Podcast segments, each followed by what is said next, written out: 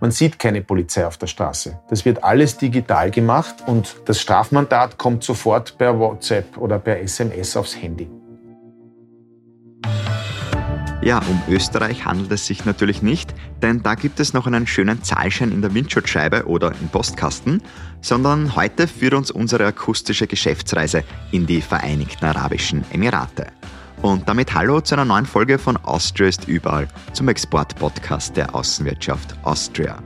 Mein Name ist Christoph Hahn und unser Reiseleiter für den Ausflug an den Persischen Golf ist niemand geringerer als der WKÖ-Wirtschaftsdelegierte Richard Bandera. Er lebt und arbeitet in Abu Dhabi, kennt dort nicht nur jedes Sandkorn oder jeden Wolkenkratzer, sondern weiß auch, wie man im Golfstadt grenzenlos erfolgreich ist. Mit ihm spreche ich über 4G-Empfang in der Wüste, das heilige Wochenende, schnelles Geld und ja auch taube Ohren. Hallo nach Abu Dhabi, Richard. Maraba min Abu Dhabi, Christoph. Bevor wir gleich losstarten, habe ich wie immer noch einen kurzen Blick hinter die Fahne geworfen.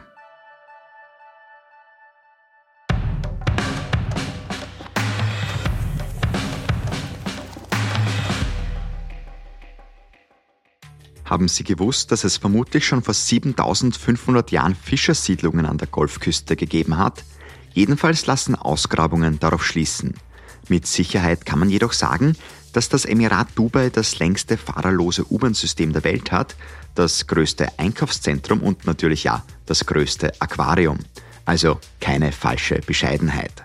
Bescheiden lebten aber die Beduinen, die als Nomaden mit ihren Kamelherden bis ins heiße Innere der Wüste zogen und Bauern nutzten jeden Tropfen Wasser, um die lebenswichtigen Dattelpalmen zu pflegen. Doch viele Jahre später entdeckte man das Ölvorkommen und startete 1969 mit dem Ölexport. Zwei Jahre später entstand ein souveräner Staat, der bis heute auf eine ähnliche Größe wie Österreich angewachsen ist. Aber genug Geschichte nun. Ab in die Zukunft mit Richard Bandera.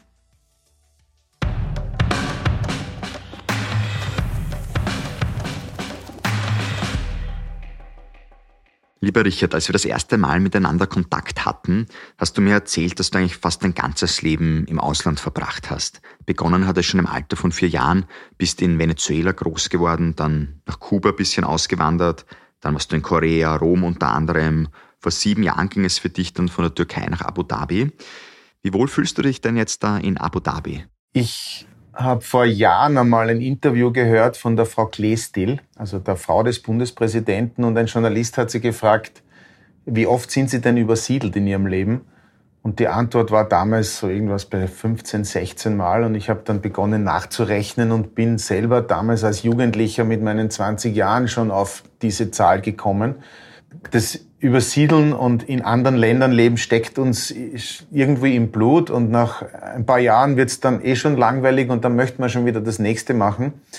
Und das eine Leben wird zur Routine. Also für uns ist jetzt in einem, egal welchen Markt geschickt zu werden und, und, und dort Fuß zu fassen, ein, ein Netzwerk aufzubauen, Freunde zu finden, Selbstverständlichkeit. Das ist Teil unseres Lebens und wenn man das gern macht, dann ist es ein fantastischer Beruf und dann fällt es auch nicht schwer, in einem arabischen Land Fuß zu fassen. Und eigentlich, je komplexer ein Markt ist, interkulturell schwieriger, desto mehr schweißt es aber auch dann zusammen eine gewisse Community, die in ähnlicher Situation steckt und mit der man dann auch sehr viel Zeit verbringt, um gemeinsam die, die Herausforderungen des Landes zu meistern. Jetzt bist du ja von der Türkei, einem muslimischen Land, in die Vereinigten Arabischen Emirate gekommen, also auch ein muslimisch geprägtes Land. Ähm, wie schwer war das für dich, dich da zurechtzufinden am Anfang?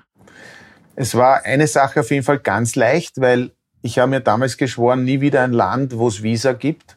Und das war ja in der Türkei ja eines unserer ja, Themen, die uns regelmäßig beschäftigt haben. Die Visavergabe für türkische Geschäftsleute. Das Problem habe ich jetzt hier weniger, weil Emiratis keine Visa mehr brauchen.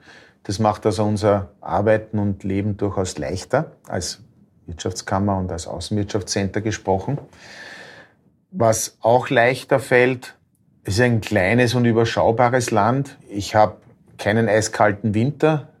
Man muss natürlich mit der Hitze und der Feuchtigkeit zurechtkommen, aber zumindest das fällt mir leichter, als in einem eisverschneiten, windigen Ankara zu sein. Andererseits, die Türkei hat natürlich auch sehr alte Kulturen, die man äh, besichtigen kann und die, die halt auch sehr spannend sind.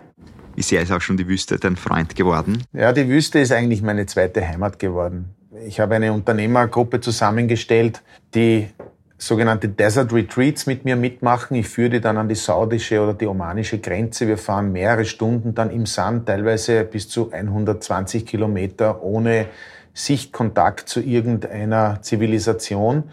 Äh, was positiv ist, es gibt überall eigentlich Sendemasten. Das heißt, man hat auch 3G oder 4G-Verbindung mitten in, im Empty Quarter auf der äh, emiratischen Seite. Das heißt, man kann im Notfall tatsächlich jemanden erreichen, wenn man es irgendwie schafft, die Position durchzugeben. Diese, diese Fahrten sind für uns äh, Wissenstransfertreffen.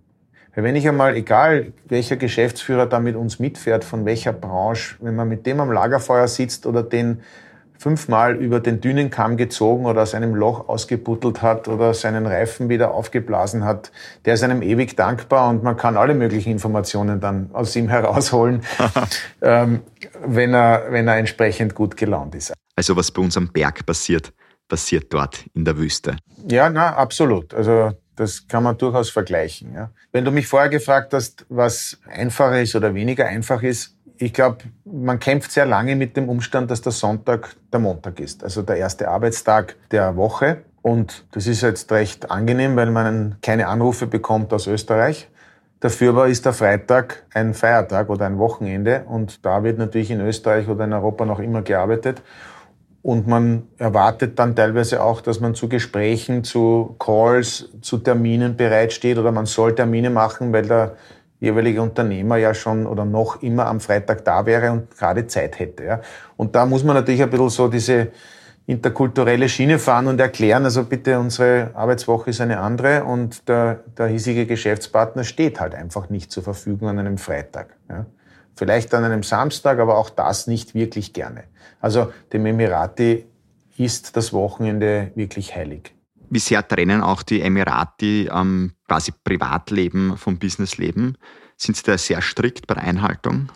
Definitiv und noch strikter sind sie bei der Trennung Familie und Beruf oder Männer und Frauen. Also man hat praktisch kaum eine Möglichkeit, mit einem Ehepaar in Kontakt zu kommen.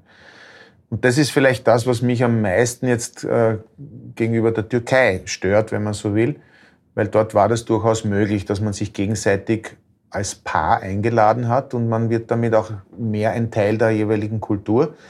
Hier ist man da in einer Männerkultur, wenn man so will.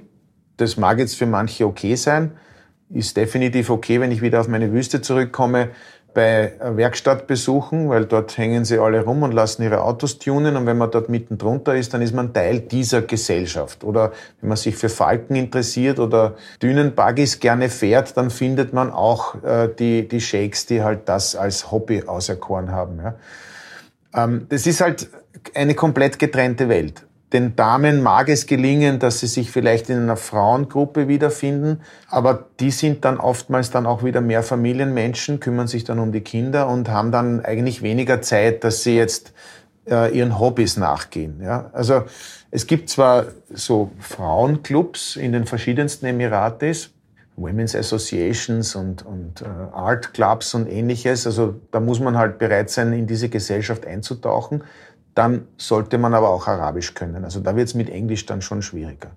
Gibt es eigentlich Frauen in Führungspositionen auch? Ja, definitiv. Es gibt auch einige Ministerinnen, aber klarerweise auch die gläserne Decke äh, in, in, in Richtung ein Präsident oder ein Premierminister äh, ist definitiv immer ein Mann, weil das sind halt die Oberhäupter der jeweiligen Familien. Aber die Frauen in, in den verschiedensten Positionen, ob das jetzt Bankwesen ist oder im im, im Bereich äh, Universität und Ausbildung dazu und entsprechende Ministerien dazu oder Umweltministerium, Ernährungsministerium, Ministerium des Glücks, Happiness Ministry und ähnliches. Das, da findet man natürlich auch Frauen äh, und die sind top ausgebildet, extrem eloquent und äh, es ist eine Freude, mit diesen Personen zusammenzuarbeiten. Also sind Sie dann Vormarsch sozusagen. Definitiv, ja. Das ist auch gut so. Ich möchte mit dir jetzt auch ein bisschen über die Geschäftskultur auch noch sprechen. Vor zwei Wochen war ich ja noch bei deinem Kollegen Michael Scherz in Deutschland, in Berlin. Und ich habe ihn dann auch gefragt, ja, meine nächste akustische Geschäftsreise geht eben zu dir nach Abu Dhabi und was mich denn da wartet. Und da hat er gleich drauf gesagt, naja, was ganz was anderes als in Deutschland natürlich.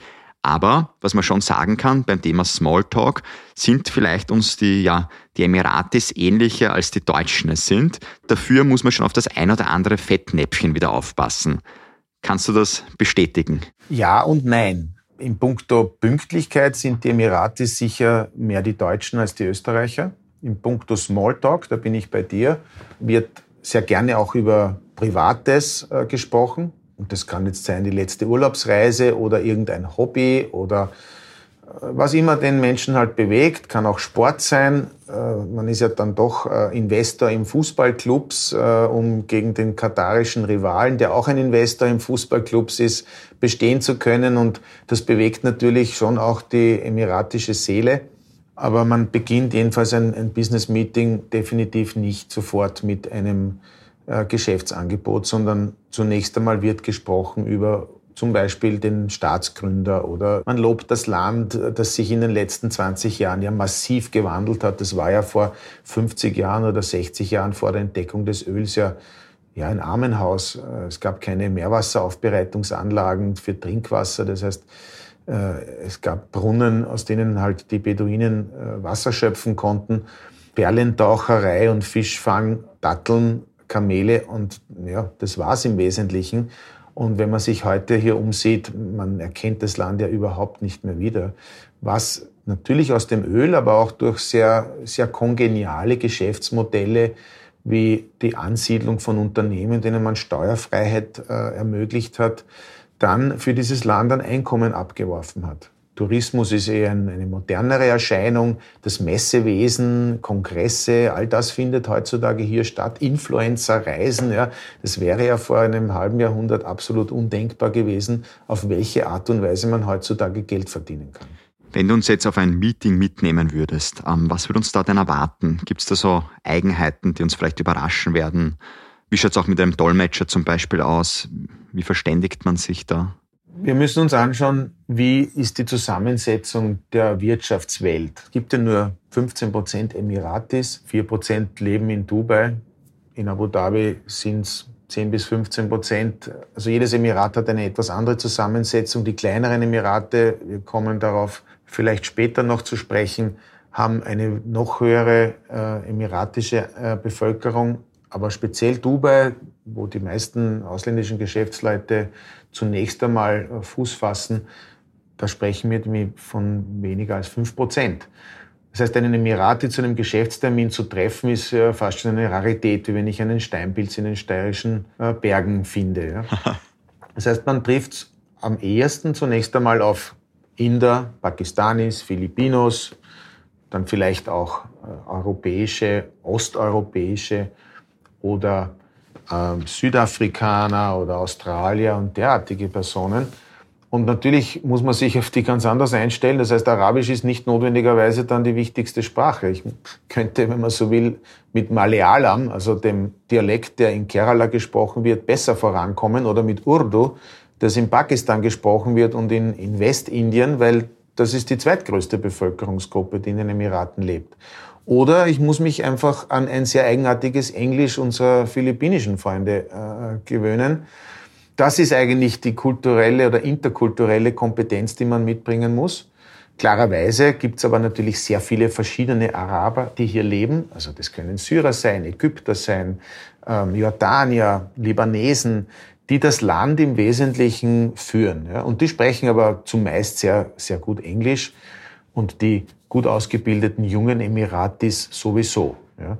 Die haben dann teilweise aber auch relativ westliche Verhaltensweisen. Also das ist jetzt nicht so, dass man da mit einem alten Beduinen-Scheich äh, sprechen muss, der nur mit Dolmetscher erreichbar ist. Ja. Wenn man jetzt in so ein Gespräch geht, klarerweise, Pünktlichkeit haben wir erwähnt, das wird erwartet auch gute Kleidung, also niemals kurze Hose oder T-Shirt oder so etwas, also das wäre völlig undenkbar. Dann wird man äh, zu rechter Hand des Gastgebers gebeten, der sitzt meistens halt in einem größeren äh, Fauteuil. Die Matschlis, diese Empfangsräumlichkeiten sind so angeordnet, dass es äh, zumeist ein großes U ist, wo die wo die Stühle oder die Sofas entlang der Wände aufgereiht sind, mit vielleicht einem kleinen Beistelltischchen, um Platz zu schaffen für Datteln oder für Lokum oder für den arabischen Kaffee. Zumeist kommt dann während der Begrüßung und des ersten Smalltalks schon der Tee- oder Kaffeeboy herein, unterbricht eigentlich das Gespräch, äh, weil das Wichtigste für ihn ist, dass er zunächst einmal sein Getränk serviert, was dazu führt, dass eigentlich die essentiellen ersten Worte eigentlich untergehen. Das ist uns oder ist schon des Öfteren passiert und, und ist eigentlich, ja, ich würde es fast als störend empfinden. Aber es lässt sich nicht vermeiden, weil das ist seine einzige Aufgabe und die erfüllt er natürlich mit voller Werbe. Also zuerst mal einen Schluck nehmen und dann erst mit dem Thema loslegen sozusagen. Definitiv. Und das Thema kommt aber noch lange nicht, sondern da gibt es zunächst mal wirklich eben den Smalltalk, da gibt es Höflichkeiten. Wir müssen jetzt nicht über Covid reden die ganze Zeit, aber es gibt auch äh, Themen der, des Reisens. Araber und Emirate speziell kommen sehr gerne nach Österreich, die österreichischen Berge, hier speziell Zell am See, das kennen die meisten, nennen es Selamsee, vielleicht ist es deswegen auch so berühmt geworden. Wenn Sie das dann googeln und äh, dieses Zell googeln, dann gibt es natürlich mehrere Zells, die aufpoppen bei Google Search, äh, was dazu geführt hat, dass ein Ort äh, Zell an der Mosel überflutet wurde mit äh, Immobilienkaufanfragen und ausverkauft wurde, weil sich die vertan haben. Die haben geglaubt, sie kaufen in Zell am See und waren in Wirklichkeit dann in Deutschland und ganz überrascht, dass sie in einem Weinbaugebiet gelandet sind.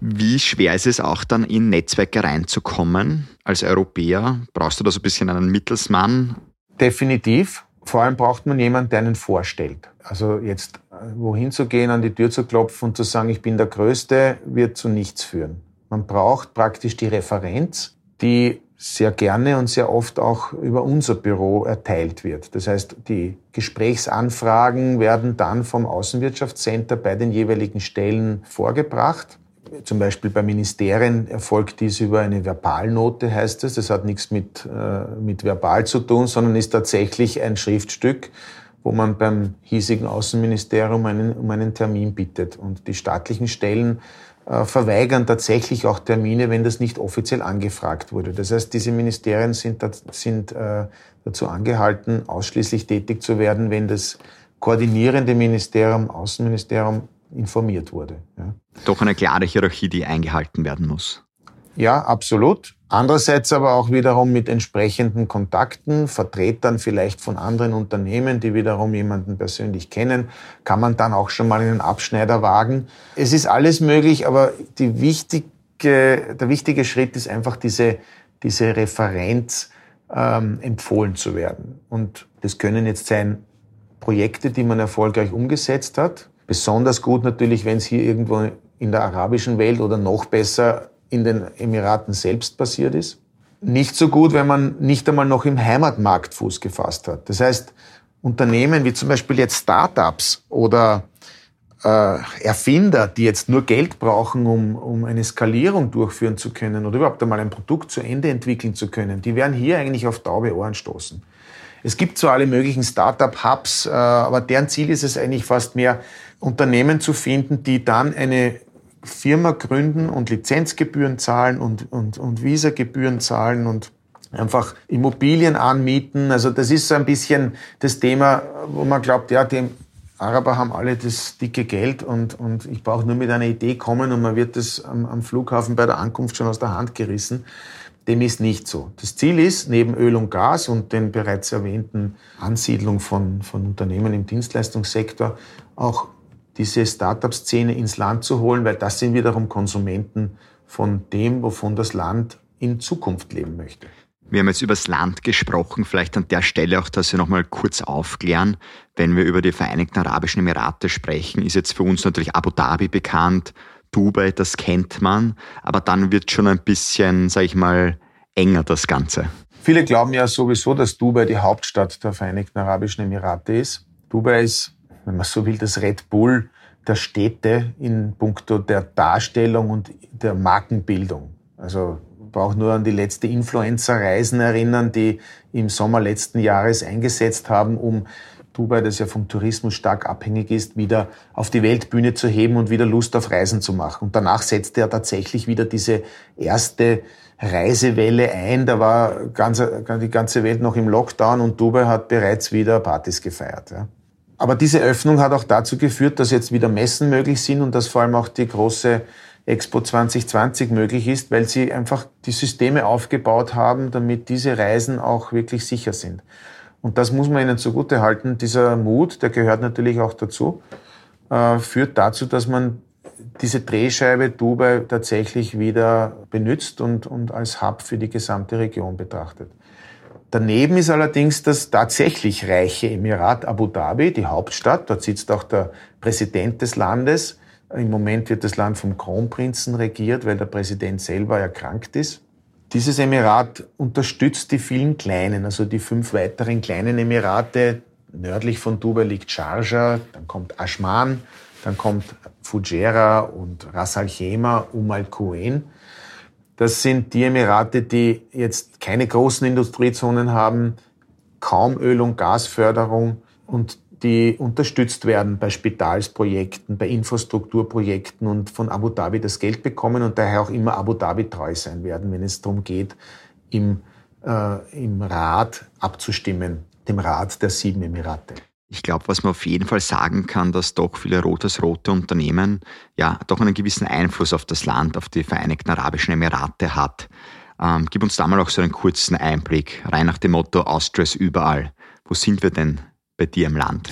Wir sind seit 50 Jahren eigentlich durch den ersten Besuch von damals Bundeskanzler Kreisky zu einer Größe geworden in der Region. Damals ging es halt um den Palästinenserkonflikt.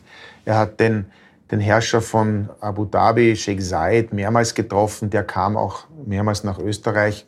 Die ersten Treffen, die waren ja noch sehr lustig in dem, in dem, in dem, in dem alten Vor, Kasr al-Hosen, nachdem ist übrigens jetzt die, die grüne Covid-App benannt. Al-Hosen ist die Burg, ja. also der Regierungssitz äh, in Abu Dhabi heißt so. Und nach dem Bankett wurde hinten die Tür aufgemacht im Bankettsaal und das restliche Essen dann hinten rausgeschoben, wo dann die hungernde Bevölkerung gewartet hat. Also das Land war nicht reich damals, aber Öl wurde danach äh, entdeckt und hat dann zu diesem enormen Wohlstandsanstieg geführt. Wir haben nach fünf Jahren, nachdem Kreisky zum ersten Mal hier war, das erste Außenwirtschaftscenter eröffnet. Wir feiern dieses Jahr auch 45 Jahre österreichisch-emiratische wirtschaftspolitische Beziehungen. Dazu wird es auch eine eigene Jubiläumspublikation geben, wo wir über diese Geschichte äh, und die historischen Beziehungen berichten werden und wo auch all die Unternehmen vorkommen, die dieses Land geprägt haben. Weil die Insel von Abu Dhabi, wo Bruno Kreisky dann seine Gespräche geführt hat, die war damals nur durch eine Furt erreichbar. Das heißt, die Kamele sind durch die Furt gewartet bei Ebbe und es gab keine Brücke. Und die erste Brücke, die gebaut wurde, hat Wagner Biro gebaut. Und Natürlich ist es schon bei der jüngeren Generation der Emirates in Vergessenheit geraten, ist aber doch äh, so ein bisschen äh, ein Zeichen, wie weit Österreich dieses Land mit aufgebaut hat. Dubai zum Beispiel liegt am sogenannten Dubai Creek, ist aber kein Fluss, sondern es gibt ja keine fließenden Gewässer in dem Land, also permanent fließende, außer bei Springfluten, wo mal ein Wadi überschwemmt wird. Aber sonst gibt es keine Fließgewässer und Dubai liegt an diesem Creek, der bei Ebbe zu den damaligen Zeiten ja, verschlampt ist und nicht befahrbar war. Bei Flut konnte man dann mit den Daus aus Indien oder Persien herüberkommen und Waren abladen. Und eine österreichische Baufirma Ast, die gibt's leider nicht mehr, hat diesen Creek ausgebaggert und hat ihn befestigt, hat die ersten äh, Schiffsanlegestellen gebaut und hat im Prinzip dazu verholfen, dass Dubai überhaupt zu einem Handelszentrum werden konnte. Auch der erste Hafenanleger in Abu Dhabi ist von dieser selben Firma Ast gebaut worden, womit dann überhaupt einmal Öltanker ablegen konnten. Also wir haben dieses Land von Grund auf mitgeprägt. Auch die erste Wasserleitung äh, nach Dubai aus einem Ort, der heißt Al-Awir, mit äh, entsprechenden Wassertanks und so, wurde auch von äh, einer österreichischen Firma gebaut. Von Burj Khalifa und Burj Al Arab und Louvre will ich gar nicht reden. Das weiß man heutzutage vielleicht eh schon dass auch da überall Österreich drinnen steckt. Meine PowerPoint-Präsentation, die hat 250 Seiten über all das, was wir in diesem Land, wir, also ist wie wir beim Fußball sagen, wir haben gewonnen, äh, was unsere Unternehmen äh, in diesem Land geleistet haben. Sie dürfen nur nicht darüber reden, weil das oftmals in den Non-Disclosure Agreements äh, so verankert ist.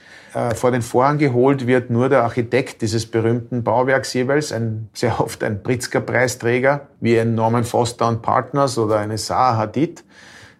Die werden äh, erwähnt, aber die vielen dahinterstehenden Baufirmen oder Lieferanten von Speziallösungen, und da sind sehr viele aus Österreich dabei, die kommen dann nicht vor. Und umso mehr macht es mir dann Spaß, darüber zu reden, vor allem wenn Emirates dabei sind, weil wir können wirklich auf unser Land stolz sein. Das glaube ich absolut. Wenn wir jetzt auch ein bisschen in die Zukunft blicken, jetzt sind so das Thema Nachhaltigkeit, Digitalisierung in sehr vielen Ländern am Vormarsch. Ähm, wie schaut es denn da eigentlich aus in den Emiraten? Wir haben eine achtspurige Autobahn, die verbindet Dubai und Abu Dhabi. Und alle zwei Kilometer ist ein Polizist, wenn man so will, also ein digitaler Polizist und überwacht den Verkehrsfluss und die Geschwindigkeit. Man sieht keine Polizei auf der Straße. Das wird alles digital gemacht und das Strafmandat kommt sofort per WhatsApp oder per SMS aufs Handy. Das bedeutet natürlich einerseits totale Überwachung, auf der anderen Seite aber auch ein, eine, ein sehr großes Benehmen, was den, was den Verkehr anbelangt. Rotlichtkameras äh, an den Kreuzungen sind genauso üblich. Also man ist sehr, sehr gut überwacht, aber man kann sich umgekehrt aber auch sehr sicher fühlen, weil ich kann mein Auto unversperrt einfach irgendwo stehen lassen, weil irgendwo ist eine Kamera und keiner möchte gefilmt werden.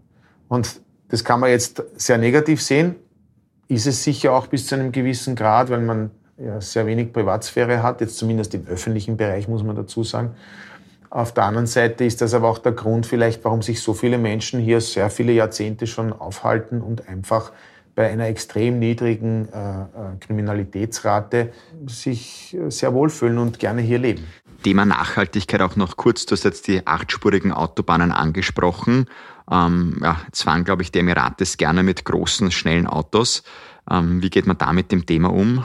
Ja, also es ist sicher nicht äh, der, der Lieblingswohnort einer Greta Thunberg weil das Thema Energieverbrauch zwar zählt, wenn es darum geht, die Betriebskosten eines Kraftwerks zu reduzieren, weil das natürlich unmittelbar im Börsel bleibt, aber sicher nicht, wenn es darum geht, dann den V8-Geländewagen äh, nicht mehr fahren zu dürfen.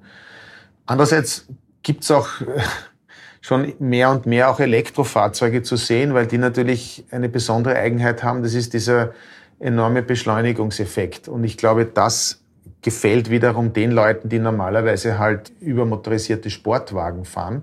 Wir werden das mehr und mehr sehen. Es, es ist im Kommen. Wir haben einen Trend weg von Öl und Gas, schon aufgrund dessen, weil diese Produkte in der Kunststoffindustrie gebraucht werden und daher weniger verfeuert werden sollten. Ja?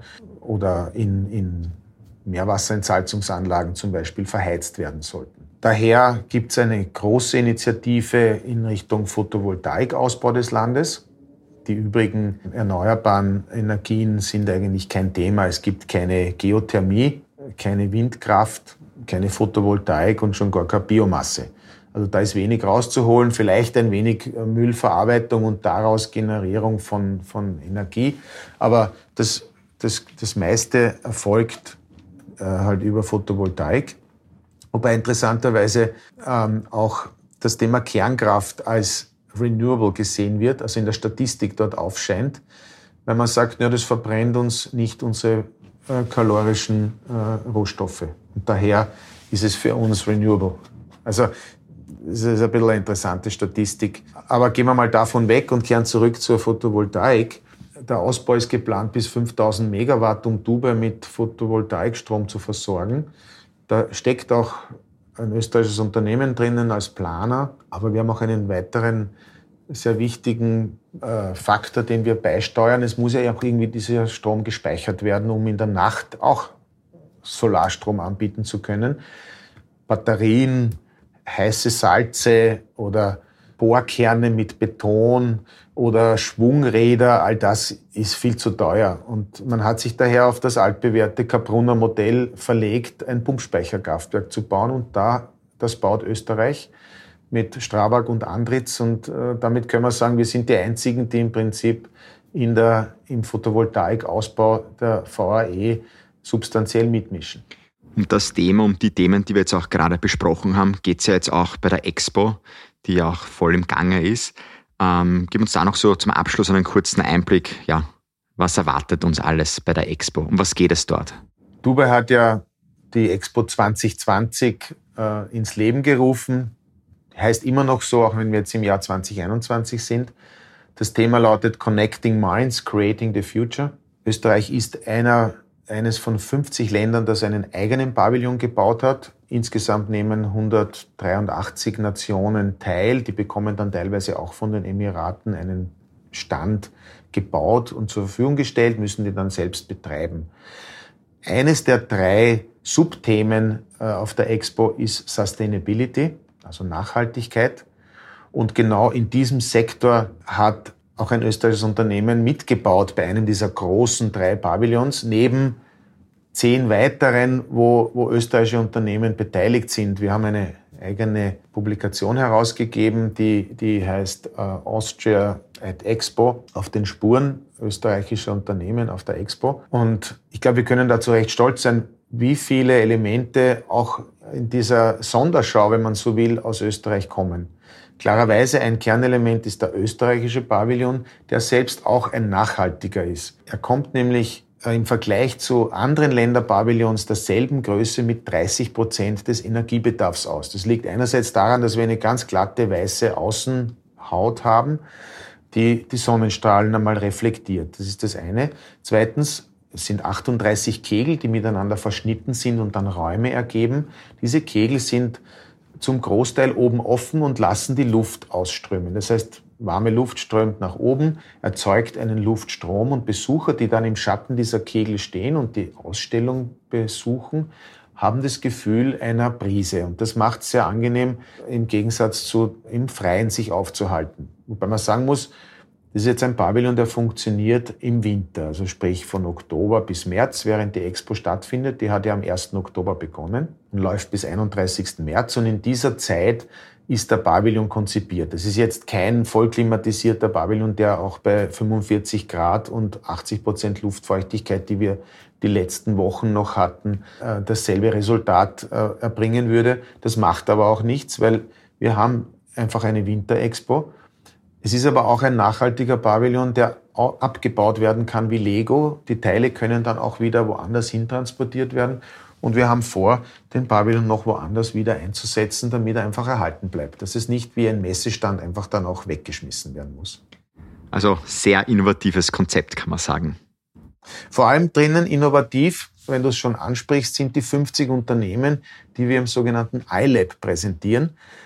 Ist eine digitale Präsentation. Wir haben ja keine Messe, wo ich jetzt mit äh, Produkten äh, komme und die dort ausstelle. Es ist ein Imagestand, der das ähm, äh, österreichische Image als innovatives, als Hightech-Land, aber auch als Tourismusdestination porträtieren helfen soll. Wir sprechen die fünf Sinne an und der Geschmackssinn ist der fünfte ganz am Schluss, weil da gibt es ein österreichisches Kaffeehaus, Austrian Delight, wo es aber auch natürlich Schnitzel gibt und nicht nur Sachertorte äh, und Kaffee. Wunderbar. Also wer ein Schnitzel möchte, der kann es in Österreich essen oder auch bei der Expo in den Vereinigten Arabischen Emiraten. Ich darf aber auch alle Unternehmen, die jetzt zuhören, einladen. Dieser Pavillon steht auch der österreichischen Wirtschaft kostenlos zur Verfügung.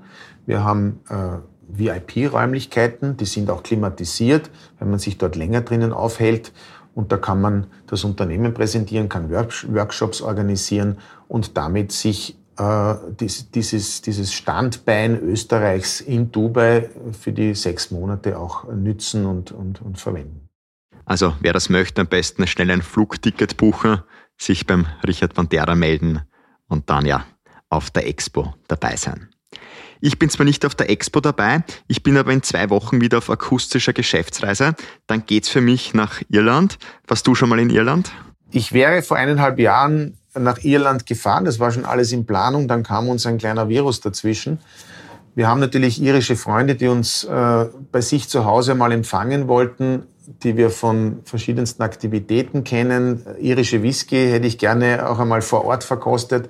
Also leider nein, noch nicht, aber es steht definitiv am Programm und ich freue mich schon auf diese nächste Podcast-Folge, weil das wird mich dann sicher motivieren, hinzufahren. Mit einem irischen Whisky dann hoffentlich hörst du zu. Inshallah, wie man hier sagt. Wunderbar. Ja, dann lieber Richard, vielen Dank für das nette, spannende Gespräch mit dir über auch ein ja sehr spannendes Land und alles Gute nach Abu Dhabi. Danke und Echlen war Sechlen, Christoph.